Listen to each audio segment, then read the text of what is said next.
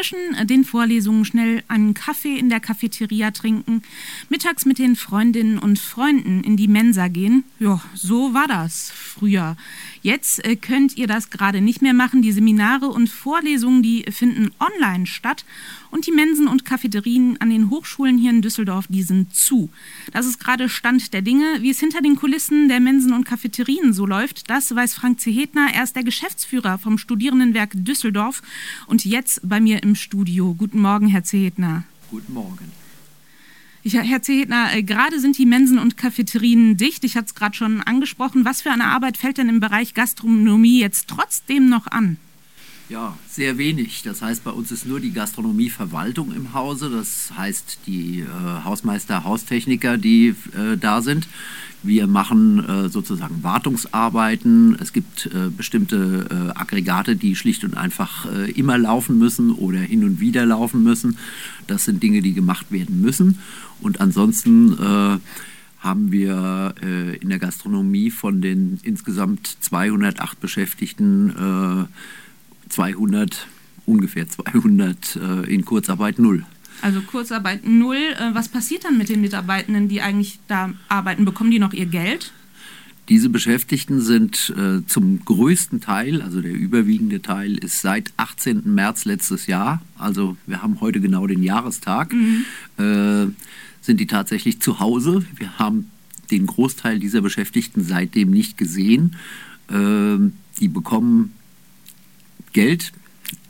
Wenn Sie so sagen, Ihr Geld, dann ist das ein bisschen äh, äh, schwierig. Mhm. Äh, wir sind sehr froh, dass es uns gelungen ist, letztes Jahr zum, äh, im April ab Mai äh, tarifvertraglich die Möglichkeit zu bekommen, dass diese Mitarbeiter und Mitarbeiterinnen äh, Kurzarbeitergeld bekommen.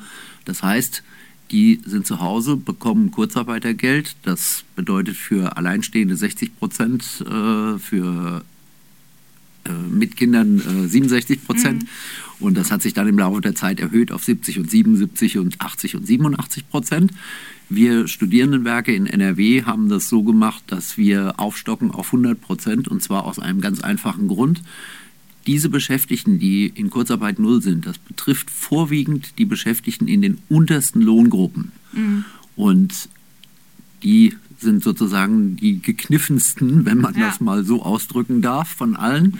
Deshalb haben wir Wert darauf gelegt, diese Aufstockung auf 100 Prozent zu machen. Das heißt, die bekommen tatsächlich äh, die 100 Prozent Aufstockung vom Kurzarbeitergeld mhm. auf das, was sie normal verdienen.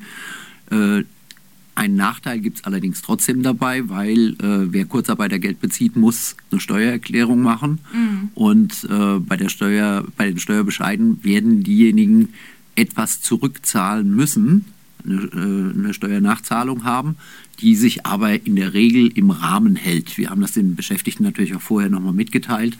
Ich mache das so, äh, das klingt jetzt so, als hätten wir die Beschäftigten zwar ein Jahr nicht gesehen, aber Kontakt haben wir insofern schon. Wir schicken denen monatlich ihre Entgeltabrechnung ja.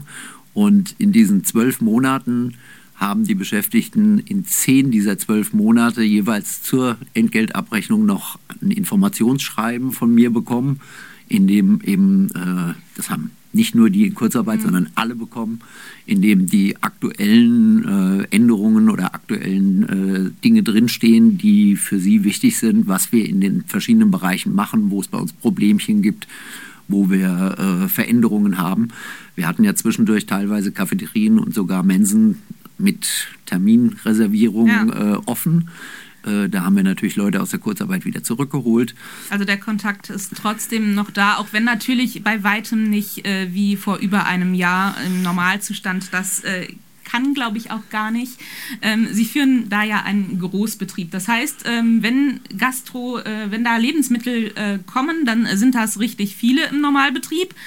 Ähm, da kann ich mir vorstellen, dass da auch was Gefrorenes bei ist. Jetzt sind wir seit über einem Jahr nicht mehr in diesem Normalbetrieb. Was, sind denn, was ist denn mit den Lebensmitteln passiert, die vielleicht ähm, noch da waren? Weil man plant ja auch so ein bisschen voraus. Die, die Kühlhäuser und äh, Lagerräume und so weiter sind natürlich aktuell so gut wie leer. Ja. Äh, dass äh, Dinge, die man aufheben kann, die sind natürlich noch da, aber Dinge, die äh, äh nicht mehr äh, verwendet werden konnten, mussten tatsächlich zum Teil auch weggeworfen werden, mhm. wobei wir äh, in der glücklichen Lage waren, dass wir am Anfang der Pandemie schon ähm, eine gewisse Vorausschau hatten und nicht mehr großartig bestellt haben. Mhm. Das heißt, wir haben echt wenig weggeworfen, sehr, sehr wenig.